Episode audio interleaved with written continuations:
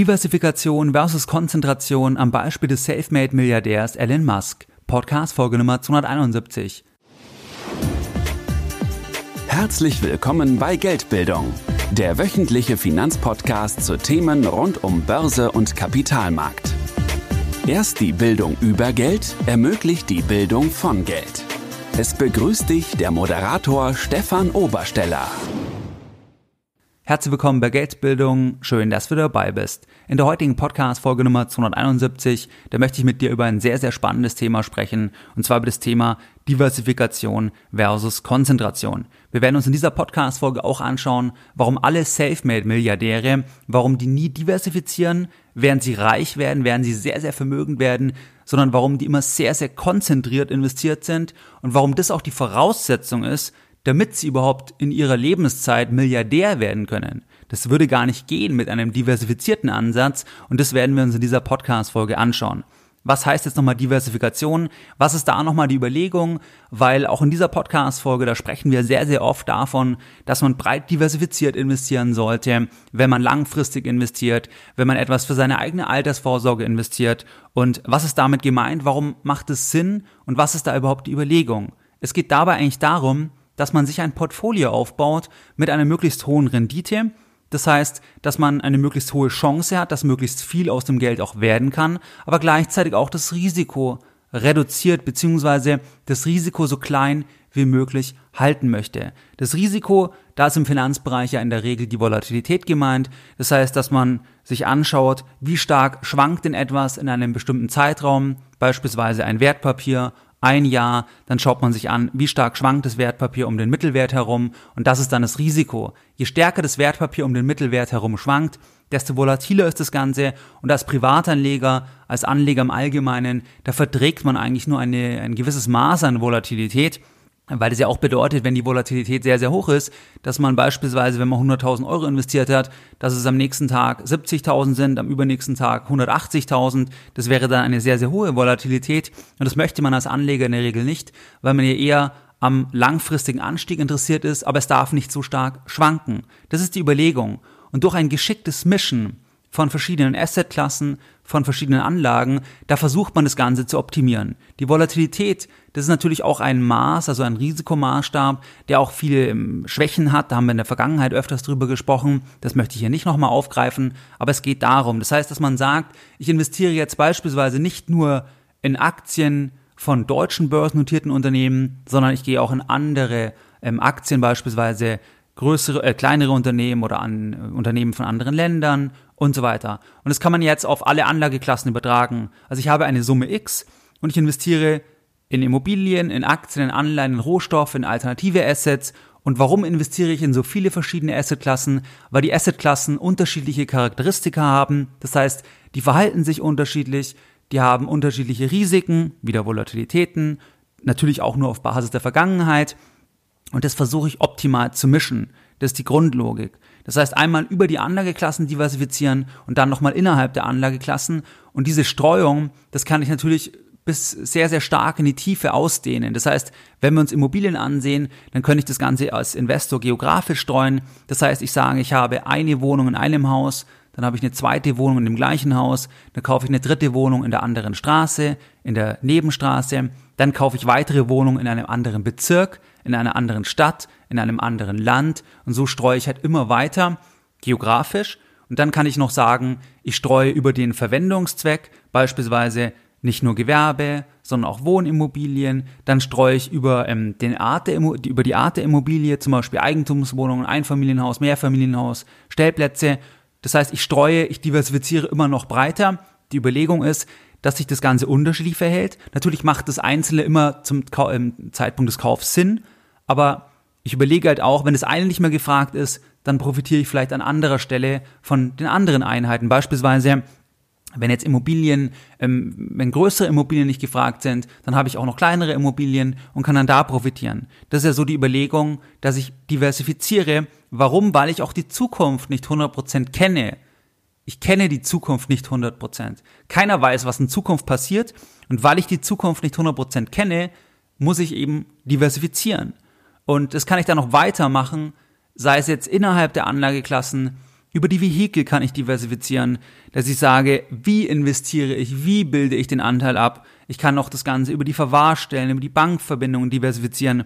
Du siehst also, das Thema Diversifikation, das lässt sich auf einer sehr, sehr tiefen Ebene immer breiter aufteilen. Und warum ich es mache, sind immer die Gründe, ich will eine möglichst hohe Rendite bei einem möglichst geringen Risiko. Das versuche ich durch diese Mischung zu erreichen. Das ist das eine. Und das andere ist grundsätzlich, dass ich eben die Zukunft nicht kontrollieren kann und ich möchte immer noch gut dastehen, egal was in Zukunft passiert. Und weil sich die einzelnen Anlagen und die einzelnen Anlageklassen unterschiedlich verhalten, werde ich bei dem einen mal profitieren und bei dem anderen mal verlieren. Und so werde ich unterm Strich immer auch durch schwierigere Zeiten durchsegeln können. Das ist die Grundüberlegung. Was bedeutet aber Diversifikation natürlich auch?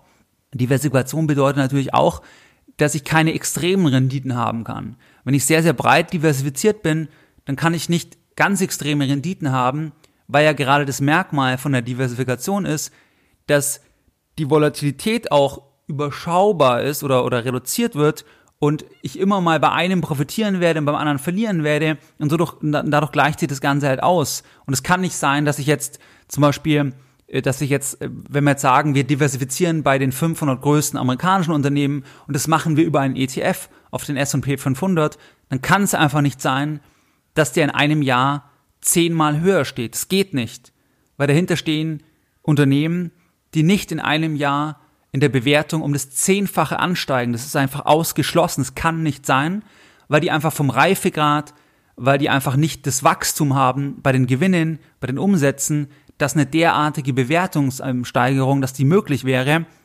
Das heißt, Diversifikation schließt auch aus, wenn ich, wenn ich das breit mache, das schließt auch aus, dass ich natürlich ganz extreme Renditen habe. Die möchte ich aber insofern ja auch gar nicht, weil die andere Seite ist es ja, dass ich auch nicht diesen Totalausfall haben möchte. Das ist ja die andere Seite der Medaille. Wir haben ohnehin Bereiche, wo wir automatisch sehr, sehr konzentriert unterwegs sind. Beispielsweise beim Humankapital wenn du das Thema Ausbildung anschaust, das Thema Berufswahl, dann sind wir hier sehr, sehr konzentriert. Wir setzen in der Regel auf ein Thema. Das heißt, jemand möchte Ingenieur werden, dann setzt er auf dieses Thema. Das heißt, er ist sehr, sehr konzentriert von der Bildung unterwegs und ist nicht gleichzeitig noch Anwalt oder macht noch zehn andere Sachen, sondern er setzt auf eine Sache. Warum? Weil er dann da sehr, sehr gut wird, weil er dann die Qualifikation erreicht und weil er dann dort auch tätig sein kann und dort auch mehr Einkommen erzielen kann, wenn er sich eben darauf konzentriert und nicht gleichzeitig zehn andere Sachen macht. Das heißt, beim Thema Humankapital, da haben wir ohnehin eine, eine sehr, sehr starke Konzentration. Und auch wenn du jetzt zum Beispiel Angestellter bist, dann bist du immer sehr, sehr stark konzentriert vom Einkommen her, weil du das Einkommen von einer juristischen Person von einem Arbeitgeber beziehst und nicht aufgesplittet bist. Das heißt, das ist ein Bereich, wo wir automatisch, wo wir quasi organisch sehr, sehr konzentriert unterwegs sind. Und da gibt es auch noch weitere Bereiche, beispielsweise das Eigenheim ist auch ein Klassiker. Wer ein Eigenheim hat und wer nicht sehr, sehr vermögend ist, der ist hier immer sehr, sehr stark konzentriert von seiner finanziellen Situation, weil das Eigenheim halt in der Regel einen Großteil des Vermögens ausmacht. Das heißt, hier ist auch ein ein Beispiel, wo man sehr, sehr stark konzentriert ist finanziell mit allen Vor- und Nachteilen. Das heißt, es gibt manche Leute, die zum Beispiel 2008, 2009 sich ein Eigenheim gekauft haben in einem Ballungszentrum. Sie haben all ihr Eigenkapital in diese Finanzierung reingegeben. Das heißt, sie waren sehr, sehr konzentriert unterwegs. Und jetzt hat sich das Ganze sehr, sehr erfreulich entwickelt. Jetzt konnten sie ihr gesamtes Vermögen natürlich verdoppeln, verdreifachen, vervierfachen, weil sie halt in der richtigen Phase konzentriert unterwegs waren. Und das ist natürlich der Vorteil von der Konzentration, von der Fokussierung, dass wenn es aufgeht, dass die Renditen natürlich viel, viel höher sind. Also dass ich natürlich einen viel größeren Vermögensunterschied, einen viel größeren Vermögenszuwachs erreichen kann. Das heißt, es wäre ein weiterer Bereich. Also Humankapital, Eigenheim, dann natürlich auch das Thema Firmengründung. Jeder Firmengründer ist in der Regel sehr, sehr konzentriert investiert am Anfang, weil er natürlich das Geld, was er hat, abseits jetzt vielleicht von dem Geld, ähm, was man für die Lebenshaltung braucht, das wird ja in die Firma investiert am Anfang, damit man das Ganze aufbaut, weil man auch daran glaubt. Und dadurch ist natürlich alles in einer Sache. Und wenn das jetzt funktioniert, dann ist es natürlich enorm, dann können die Renditen gigantisch sein, werden wir auch gleich bei Elon Musk sehen mit konkreten Beispielen, natürlich jetzt auf einem sehr, sehr skalierten Level, aber das kannst du ja übertragen, das ist ja bei jedem Kleinunternehmen, bei jedem Mittelständler, der anfängt, der fängt halt an mit mit einer Summe X und über die Jahrzehnte werden dann unter Umständen auch Millionen aus dieser Summe, wenn das Unternehmen erfolgreich ist. Und diese Wertsteigerung, die er dann erreicht, vom Einsatz bis zum Endvermögen, wenn, es, wenn die Firma irgendwann verkauft wird, beispielsweise, diese Wertsteigerung, die wäre natürlich auch nie diversifiziert möglich, weil er durch die Konzentration genau auf eine Sache gesetzt hat.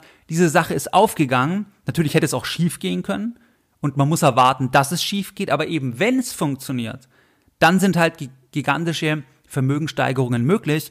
Und das ist so gesehen halt der Vorteil von Konzentration und warum alle Selfmade-Milliardäre automatisch natürlich konzentriert investiert sind und nur deswegen Milliardär geworden sind. Und das kannst du auch auf Millionäre, also auf Selfmade, Multimillionäre vor allem übertragen.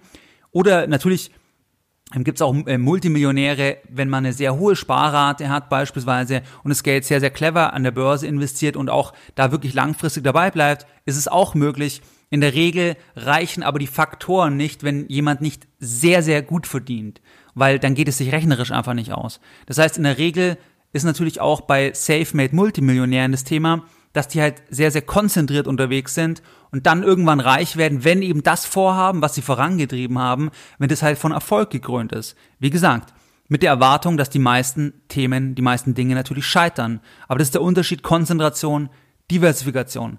Wenn wir uns jetzt Elon Musk anschauen, als prominentes Beispiel von einem der reichsten Menschen auf der Welt, von einem der bekanntesten Unternehmer auf der Welt. Und wenn wir uns die Geschichte von ihm ansehen, dann wirst du sehen, wie er Selfmade-Milliardär geworden ist.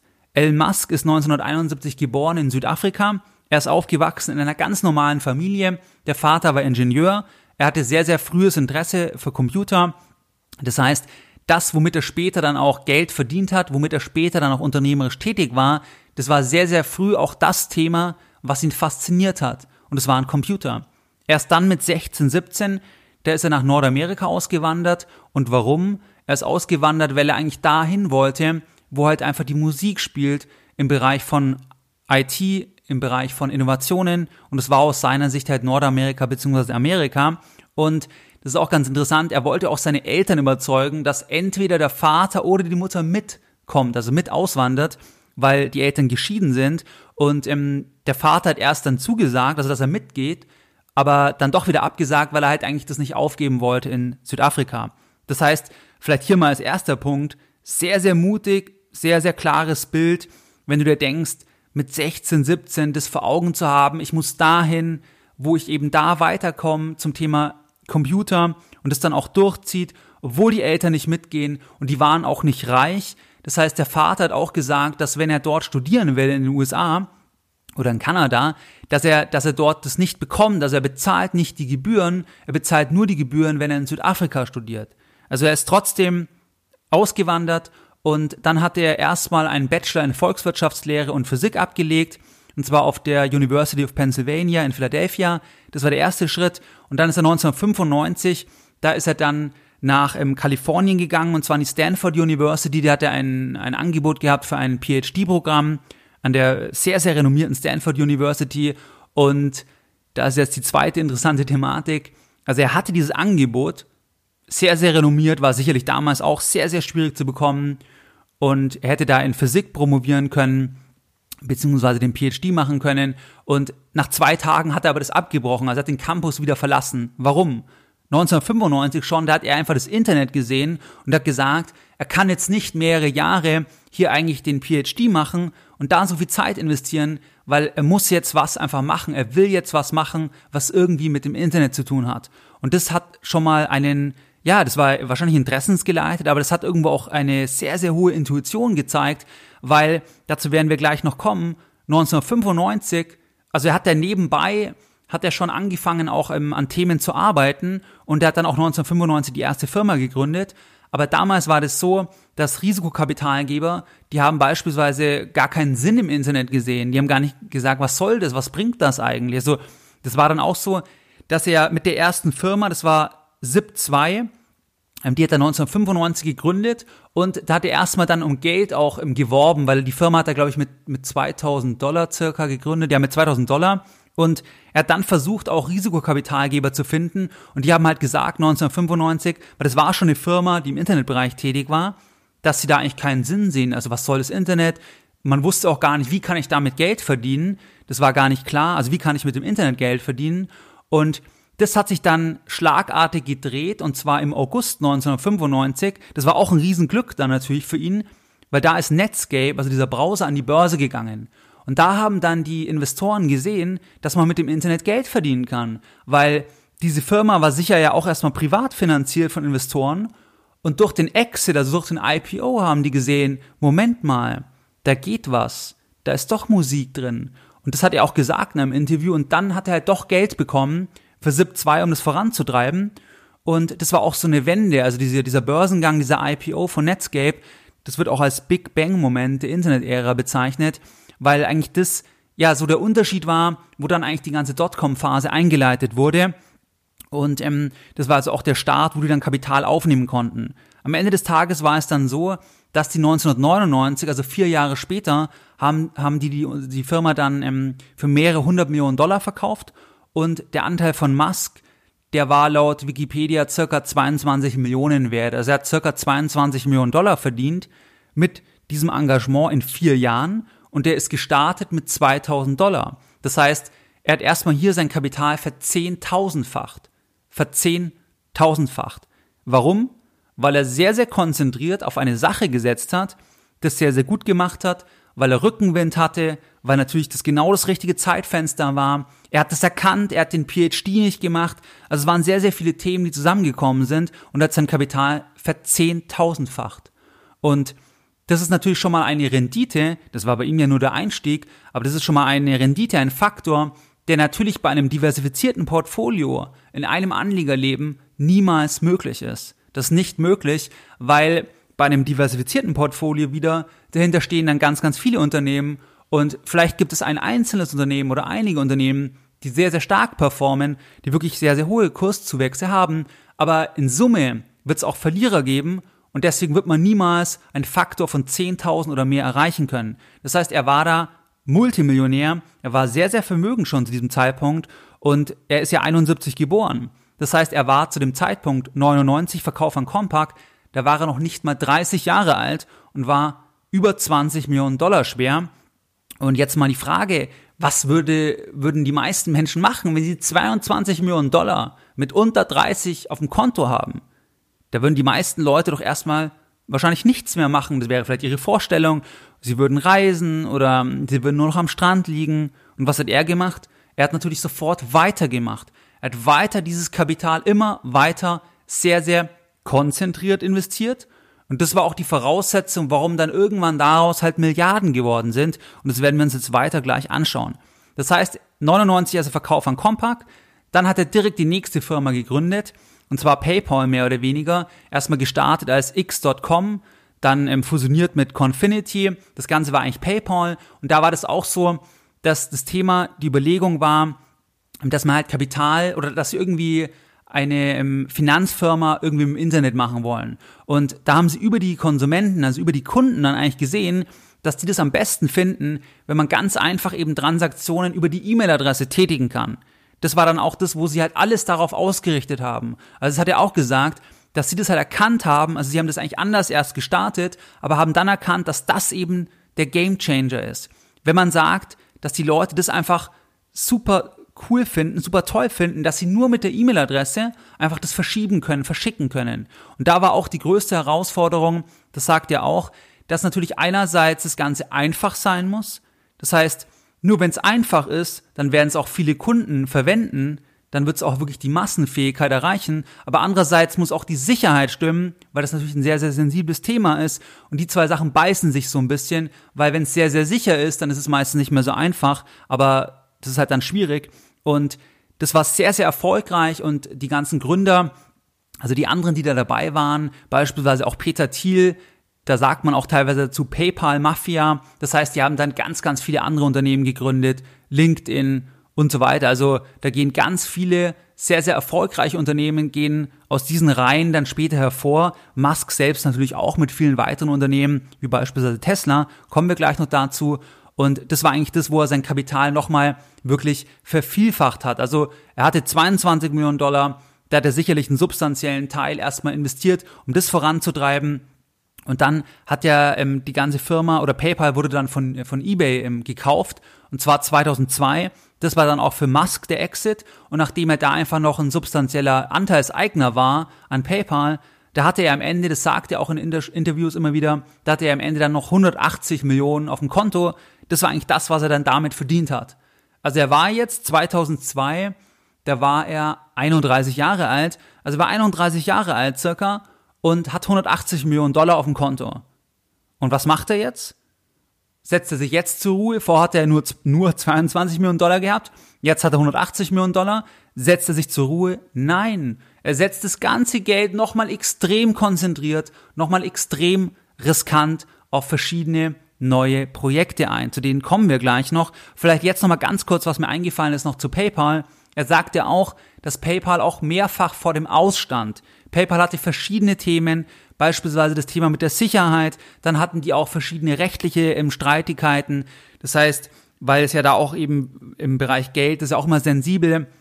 Das heißt, es war sehr, sehr turbulent. Das war alles andere als klar. Und er sagt auch, dass er selbst überrascht war. Sie waren überrascht von diesem großen Erfolg von PayPal, weil es ja innerhalb von wenigen Jahren war. Also er hat es ja 99, 2000 haben sie es gestartet und dann drei Jahre später verkauft an eBay. Also er war überrascht, sie waren überrascht. Es war sehr, sehr schwierig. Mehrfach stand vor dem aus. Also es war alles andere als klar, dass er da als noch reicherer Mann herausgeht. Das ist nochmal ganz, ganz wichtig. Und so geht auch seine gesamte Geschichte weiter. Also er nimmt jetzt dieses Kapital 2002, diese 180 Millionen und investiert das Geld in weitere Unternehmen. Und zwar, das sagt er auch in Interviews, ich verlinke dir auch zwei, drei sehr, sehr gute Interviews in den Show Notes. Das heißt, findest du auf der Webseite dann bei dem Artikel, bei dem, bei dem Blog, äh, bei dem äh, Podcast-Artikel. Und ähm, er investiert jetzt diese 180 Millionen Dollar in weitere Unternehmen. Und zwar 100 Millionen Dollar in SpaceX, gründet er ähm, 2002, 2004 gründet er Tesla, da fließen 70 Millionen rein und 2006 SolarCity 10 Millionen. Er investiert das gesamte Geld, das sagt er auch, ja, das ist irgendwie ganz lustig, ähm, wie er das halt sagt, dass er die 180 Millionen, die investiert er genau in diese drei Themen wieder, also SpaceX, Tesla und Solar City, und am Ende muss er sich Geld für Miete leihen. Er muss sich Geld für Miete leihen, hatte aber vor 180 Millionen auf dem Konto, weil er einfach das Ganze wieder konzentriert in unternehmerische Projekte investiert. Und diese Projekte, die er da ähm, gestartet hat, also SpaceX, Tesla und Solar City, diese Ideen, die hat er Jahre vorher schon, weil er sich immer überlegt hat, was sind die Themen, die für die Menschheit besonders wichtig sind. Und da hat er eigentlich das Thema Internet identifiziert, also dass das sehr sehr viel verändert wird. Dann auch das ganze Thema im Raumfahrt, also dass man zum Beispiel auch andere Planeten bereisen kann und auch das Thema Elektromobilität. Und dann hatte er ja das Geld durch PayPal und hat dann diese Themen realisiert. Also er hat alles investiert, war dann eigentlich wieder pleite, weil es ja auch alles private Firmen waren zu dem Zeitpunkt. Heute ist Tesla ja an der Börse notiert, SolarCity gehört zu Tesla, SpaceX ist weiter privat, aber damals waren es ja private Unternehmen und alles wieder investiert. SpaceX, das war eben ein, oder ist eben ein Raumfahrtunternehmen mit dem Ziel, eigentlich, dass die Menschheit auch ähm, andere Planeten bereisen kann, den Mars zu ähm, kolonisieren und so weiter. Das heißt, extrem riskante Unterfangen und extrem ähm, kapitalintensiv natürlich. Und das war auch der Grund, das sagte auch, warum man da das auch oder warum man da auch keine Investoren am Anfang bekommen konnte, weil, weil gar niemand daran glauben würde. Und alle haben ihm auch abgeraten, also alle haben ihm abgeraten, das so zu machen, weil, weil die halt auch gesehen haben, wie riskant das ist. Und er sagt zu SpaceX, wo er 100 Millionen Dollar investiert hat, da sagt er, er hat erwartet, alles Geld zu verlieren. Und das ist ja enorm. Wenn du denkst, das ist ja mehr als die Hälfte von seinem verdienten Vermögen, wo er wirklich sehr, sehr reich ist, das investiert er in ein Vorhaben, wo er sagt, er hat erwartet, alles Geld zu verlieren. Und natürlich heute ist die Bewertung über 30 Milliarden Dollar. Das war die letzte Bewertung, da kommen wir auch gleich noch dazu. Aber, also private Bewertung. Aber ähm, das ist halt enorm. Also du siehst halt, dass er nicht getrieben von Geld war. Wenn er getrieben von Geld ähm, gewesen wäre, dann hätte er das nie gemacht, weil er viel zu viel Angst gehabt hätte, dass er dann nicht mehr so reich ist. Aber dass ihm Geld eigentlich nichts bedeutet in dem Sinne, sondern dass er Geld als Vehikel einsetzt, um seine eigenen Träume zu realisieren in unternehmerischen Vorhaben, das siehst du daran. Weil es natürlich nicht rational ist in dem Sinne, wenn man sagt, ich will das Vermögen sicher erhalten und vermehren, weil das halt hochriskant ist. Aber er war halt getrieben von den Ideen. Und deswegen hat er das halt auch wirklich mit seinem eigenen Geld voll finanziert am Anfang und ist auch voll ins Risiko gegangen. Das heißt also, die 180 Millionen Dollar waren wieder weg und da gibt es auch ein paar interessante ähm, Zitate beziehungsweise zu den zwei Firmen, also SpaceX Raumfahrt, Tesla Elektroautos, ist klar, kennt man, und Solar City gehört heute zu Tesla. Da geht es um Ladestationen für Elektroautos und so weiter. Und das Thema ist halt, ähm, was da auch noch gut ist, die Zitate oder was er da, da gesagt hat dazu, das ist auch relativ populär, dass er sagt, also Elon Musk hat gesagt, wenn etwas wichtig genug ist, dann mach es, auch wenn alle Chancen gegen dich stehen. Und das sieht man da, weil eben die Chancen aus seiner Sicht sogar gegen ihn gestanden haben. Es war ihm aber so wichtig und deswegen hat er trotzdem sein gesamtes Vermögen natürlich da investiert, wo ihm alle Leute auch sehr berechtigt natürlich abgeraten haben, aber er hat es trotzdem gemacht.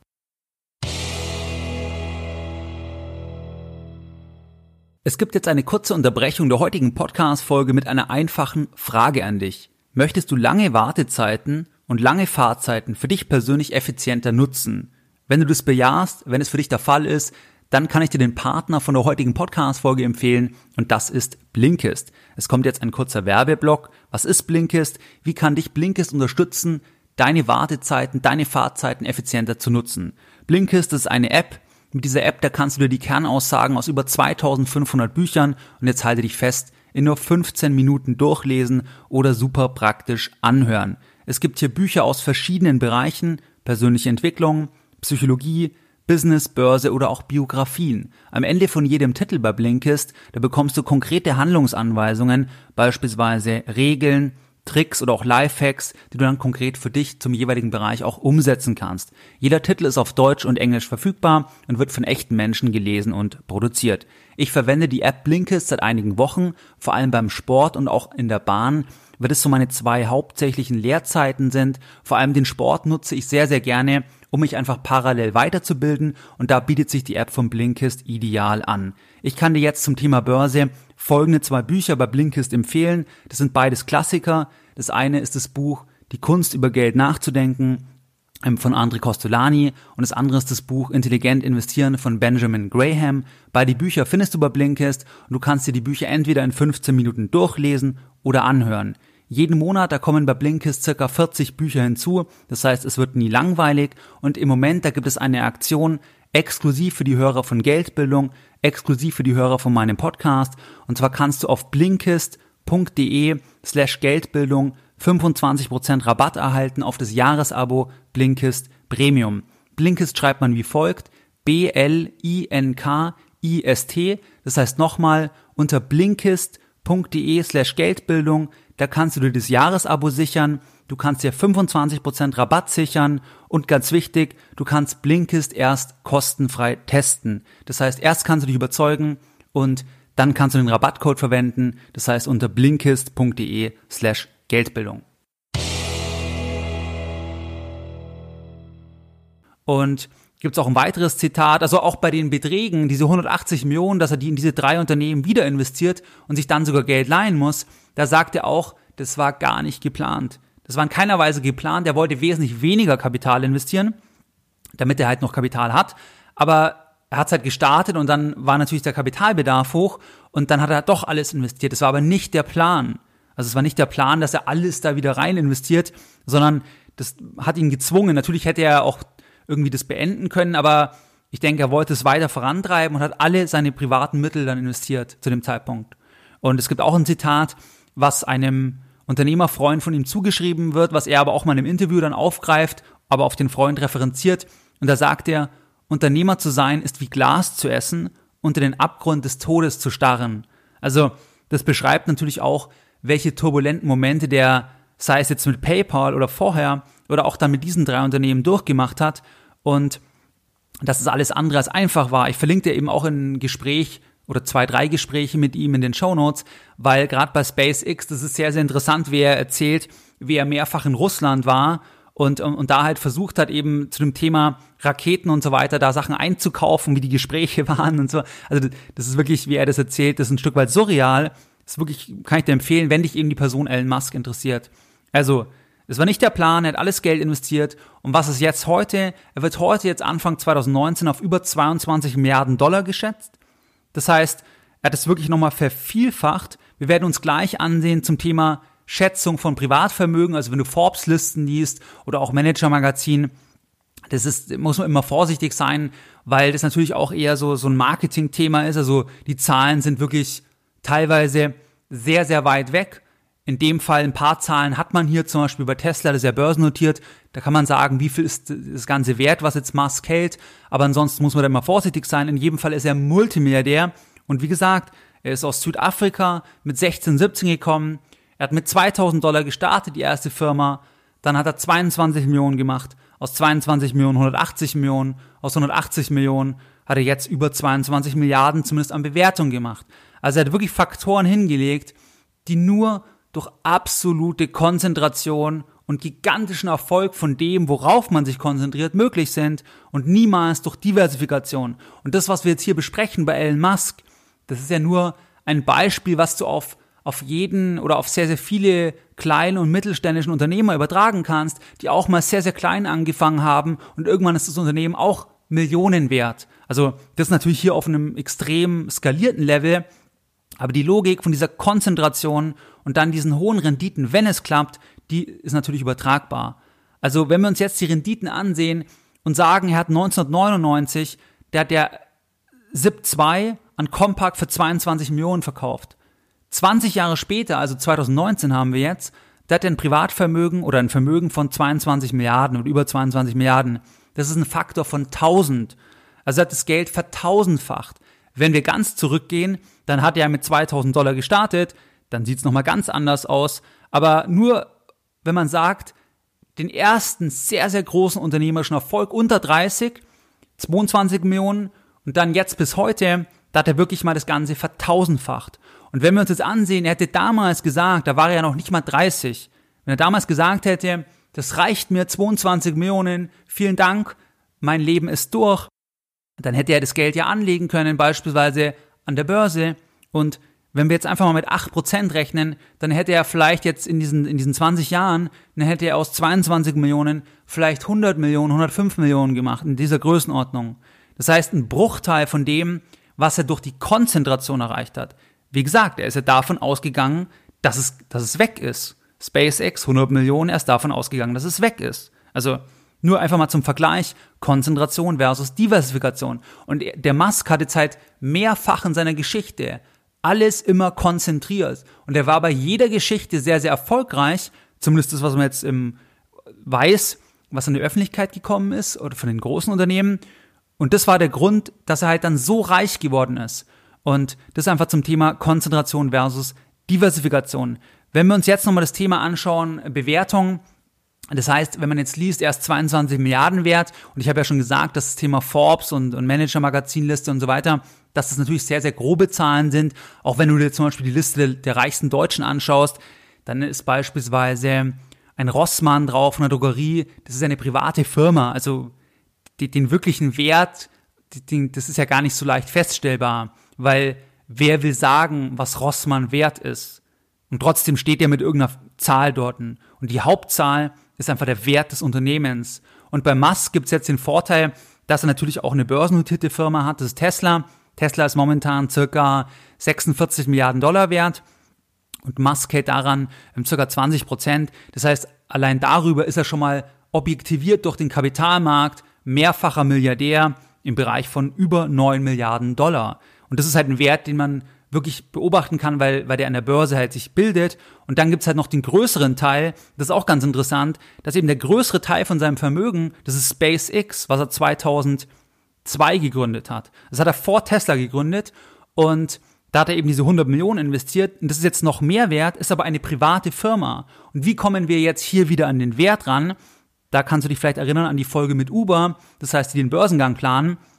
Da ist das gleiche Thema bei SpaceX. Da geht's dann immer um die Finanzierungsrunden. Die letzte Finanzierungsrunde, was man lesen konnte, die war Ende 2018 und da war die Bewertung von dieser Firma, die war über 30 Milliarden und zwar 30,5 Milliarden Dollar. Das heißt, es ist ein Investor eingestiegen bei dieser privaten Firma und der hat ein Ticket investiert und dieses Ticket wurde investiert auf der, auf der Basis von 30,5 Milliarden gesamten ähm, Unternehmenswert. Und Elon Musk ist natürlich hier wesentlich beteiligt mit noch über 50 Prozent. Das heißt, das sind auch nochmal 15, 16 Milliarden, je nachdem, wie man es rechnet. Und am Ende kommt man dann halt auf diesen Wert von über 20 Milliarden. Was halt hier wichtig ist, das sind halt natürlich sehr, sehr fragile Zahlen. Das heißt, diese Bewertungen, das sind natürlich ähm, Momentaufnahmen, die können auch, wenn die Firma, wenn es nicht so erfolgreich weiterlaufen sollte, dann können die auch sehr, sehr schnell natürlich deutlich runtergehen und der größte Teil von seinem Vermögen kommt eben daher. Aber klar, wenn das aufgeht, wenn, wenn SpaceX langfristig erfolgreich ist, dann, dann kann er auch der reichste Mensch auf der Welt werden. Das ist halt das Thema Konzentration. Es kann sein, dass er halt irgendwann Milliarden verliert, oder es kann halt sein, dass das einfach sehr erfolgreich wird und er noch viel reicher wird. Was einfach da wichtig ist, das ist sehr, sehr fragil. Das heißt, man wird dann vielleicht irgendwann mal wieder lesen, wenn es eine Finanzierungsrunde auf einem niedrigeren Level geben würde, da wird man lesen, Musk hat so und so viele Milliarden verloren und so weiter in der Presse. Gut, er hat das Geld ja gar nicht. Also das ganze Geld was SpaceX, das ist eine private Firma, das hat er ja nicht auf dem Konto, genauso auch bei Tesla nicht. Da kann er natürlich Aktien verkaufen, aber bei SpaceX, das ist wirklich einfach private Firma. Er hat Milliarden, ändert sich die Bewertung, ändert sich sofort sein Privatvermögen. Wie wir aber über die Vita gesehen haben von Elon Musk, es geht ihm nicht ums Geld. Würde es ihm ums Geld gehen, dann hätte er im 99 schon eigentlich ähm, die ganze Sache beenden können, weil, weil er 99 schon das für 22 Millionen SIP 2 verkauft hat an Compaq. Und das sollte im Regelfall reichen. Und es geht ihm aber nicht ums Geld. Und deswegen glaube ich, ist es für ihn auch gar nicht so wichtig. Und das ist auch schon mal ein entscheidender Punkt. Er ist halt getrieben durch unternehmerische Projekte. Und ist als Abfallprodukt von den Projekten, die er realisieren will, ist er reich geworden. Aber das konnte man ja nicht planen, weil wie du gesehen hast, dieser heutige Reichtum, damit hat er ja selbst nicht gerechnet, weil er eben das, wo er heute am meisten Vermögen hat, SpaceX, da hat er 100 Millionen investiert nochmal, er ist, er ist davon ausgegangen, dass er alles Geld verliert und das ist heute Milliarden wert. Und er ist selbst nicht davon ausgegangen. Also es ist sehr, sehr fragil ähm, und ähm, er ist natürlich unternehmerisch getrieben. Was bedeutet es jetzt für Privatanleger? Für Privatanleger das bedeutet folgendes, weil das bekomme ich auch öfters in Zuschriften und ich hatte das auch manchmal bei Seminaren, dass halt jemand sagt, ich kann damit nicht reich werden. Also wenn ich jetzt zum Beispiel 8%, 9%, 10% oder 6% pro Jahr mache, dann kann ich nicht reich werden in kurzer Zeit, wenn ich ähm, mit wenig Geld starte oder ich kann auch nicht extrem reich werden, wenn ich jetzt ganz langfristig denke, wenn ich zum Beispiel 100.000 oder 200.000 Euro habe und das ist auch absolut richtig. Das ist rechnerisch nicht möglich, weil du kannst keine Faktoren von 100x, 1000x oder 10.000x machen. Das geht einfach rechnerisch nicht, wenn du diversifiziert investierst. Man muss halt dazu sagen, das ist halt einerseits der Vor- und der Nachteil, weil wer natürlich konzentriert unterwegs ist, der kann alles verlieren, aber er kann natürlich auch sehr, sehr erfolgreich werden. Aber das sind natürlich die absoluten Ausnahmen. Aber er kann auch alles verlieren und er muss damit rechnen, dass er alles verliert. Das heißt, wenn du zum Beispiel jetzt sagst, bei der Börse, du bist jetzt 35 oder du bist 40 Jahre alt und du kannst dein Geld jetzt 30 Jahre lang investieren, dann kannst du vielleicht dein Vermögen verzehnfachen. Vielleicht, das wäre ungefähr das, das Thema 30 Jahre 8 Prozent, dann hat sich dein Vermögen verzehnfacht. Das heißt, wenn du mit 40 beispielsweise mit 200.000 Euro startest, dann kannst du zweifacher Millionär sein nach 30 Jahren. Das Geld, das Vermögen hat sich dann verzehnfacht. Aber natürlich, das ist eine sehr, sehr lange Zeit. Du musst da dabei bleiben. Und Beispiel Elon Musk wieder, Thema PayPal. Das Ganze hat er innerhalb von wenigen Jahren, hat aus 22 Millionen 180 Millionen gemacht. Oder vorher innerhalb von vier Jahren aus 2000 Dollar 22 Millionen Dollar. Das ist natürlich ausgeschlossen. Das heißt, man kann das bei einem diversifizierten Portfolio ausschließen.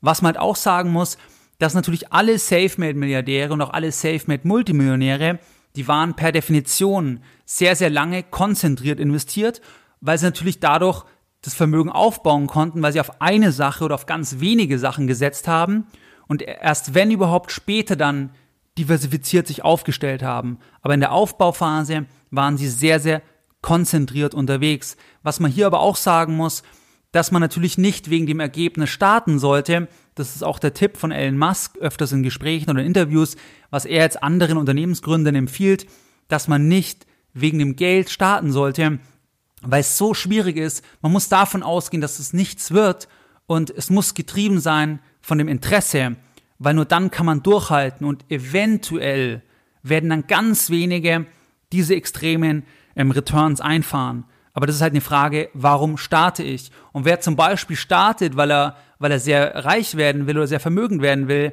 der wird halt sehr, sehr wahrscheinlich das niemals schaffen, weil er das Durchhaltevermögen, die Leidenschaft für das Thema nicht hat. Wie du bei Musk zum Beispiel siehst, der hat als Jugendlicher schon da auch ähm, in dem Bereich Sachen verkauft, der war schon interessiert im PC-Bereich, also das hat eine ganz lange Vorgeschichte gehabt. Und was man auch sagen muss, natürlich jetzt wie bei Elon Musk oder bei Richard Branson oder bei Warren Buffett beispielsweise, der übrigens auch ein Beispiel ist für einen konzentrierten Investor, weil wenn du dir das Portfolio anschaust, dann, dann ist es so Apple-lastig heute jetzt, aber auch früher war das sehr, sehr konzentriert, weil das war auch da natürlich die Voraussetzung. Konzentriert investieren und also er als Value Investor auf wenige Titel, die er sehr, sehr gut kennt, wo er sehr, sehr dran glaubt und dann haben die entsprechende Renditen eingefahren. Aber was hier wichtig ist, dass es heute natürlich durch Social Media und durch das Internet, dass sehr, sehr viel von den Menschen bekannt wird und man auch sagen muss, das ist halt einfach ein Survivorship-Bias, weil es gibt halt hunderttausende erfolglose Leute, von denen hörst du nie irgendwas. Du weißt nie, dass, dass es nicht geklappt hat. Und wenn du dir jetzt nur mal bei Musk das anschaust, das waren so viele kritische Punkte. Und auch heute, natürlich, jetzt wird er nicht mehr vermögenslos werden, weil er auch privat sicher ähm, äh, genug hat. Aber es waren so viele kritische Punkte, wo er auch alles hätte wieder verlieren können.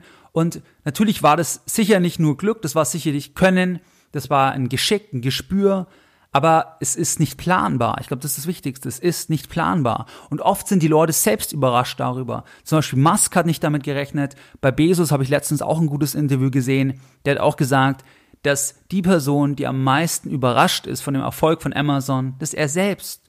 Er selbst ist am meisten überrascht. Und er ist der reichste Mann auf der Welt oder einer der reichsten, je nachdem, wenn die Liste wieder aktualisiert wird. Und das ist halt ganz, ganz wichtig. Also Survivorship Bias und man kann nicht davon ausgehen, dass es klappt. Und natürlich, wenn du jetzt selbst bei dir siehst, dass du bestimmte Ziele hast, dann musst du halt schauen, wenn du sagst, nein, ich will irgendetwas unternehmerisch starten, einerseits, weil ich da absolut den Drive und die Leidenschaft habe und natürlich auch, weil ich es dann mehr in der Hand habe, klar, dann kannst du das Ganze konzentrieren. Aber das ist halt das Wichtigste, glaube ich, dass du das aus den richtigen Beweggründen machst. Und wer weiter fortgeschritten ist, also wer letzten Endes schon ein Unternehmen hat, der kann natürlich dann sagen, ich diversifiziere, weil so wie das Musk macht, das ist natürlich hoch riskant. Wenn es natürlich klappt, dann sieht man super aus. Aber wie gesagt, ich glaube, es ist halt hoch riskant und es ist auch die Frage, da kommt auch ein Zitat, inwieweit der Normalbürger, der Normalmensch da noch schlafen könnte, was er eigentlich da in seiner, in seiner Vita halt ähm, an Schwankungen hatte. Also, das ist halt, glaube ich, die Frage. Da muss man schon eine ganz bestimmte Persönlichkeit haben und das muss dann jeder selber wissen, inwieweit man selbst so riskant unterwegs sein möchte, dass man auch alles wieder verlieren kann. Ich glaube, das muss ein ganz, ganz bestimmter Menschentag sein, dem eigentlich Geld egal ist. Dem Geld egal ist, weil nur dann kann er so vorgehen, weil, weil er einfach auch den Preis bezahlen würde, dass er alles wieder verliert.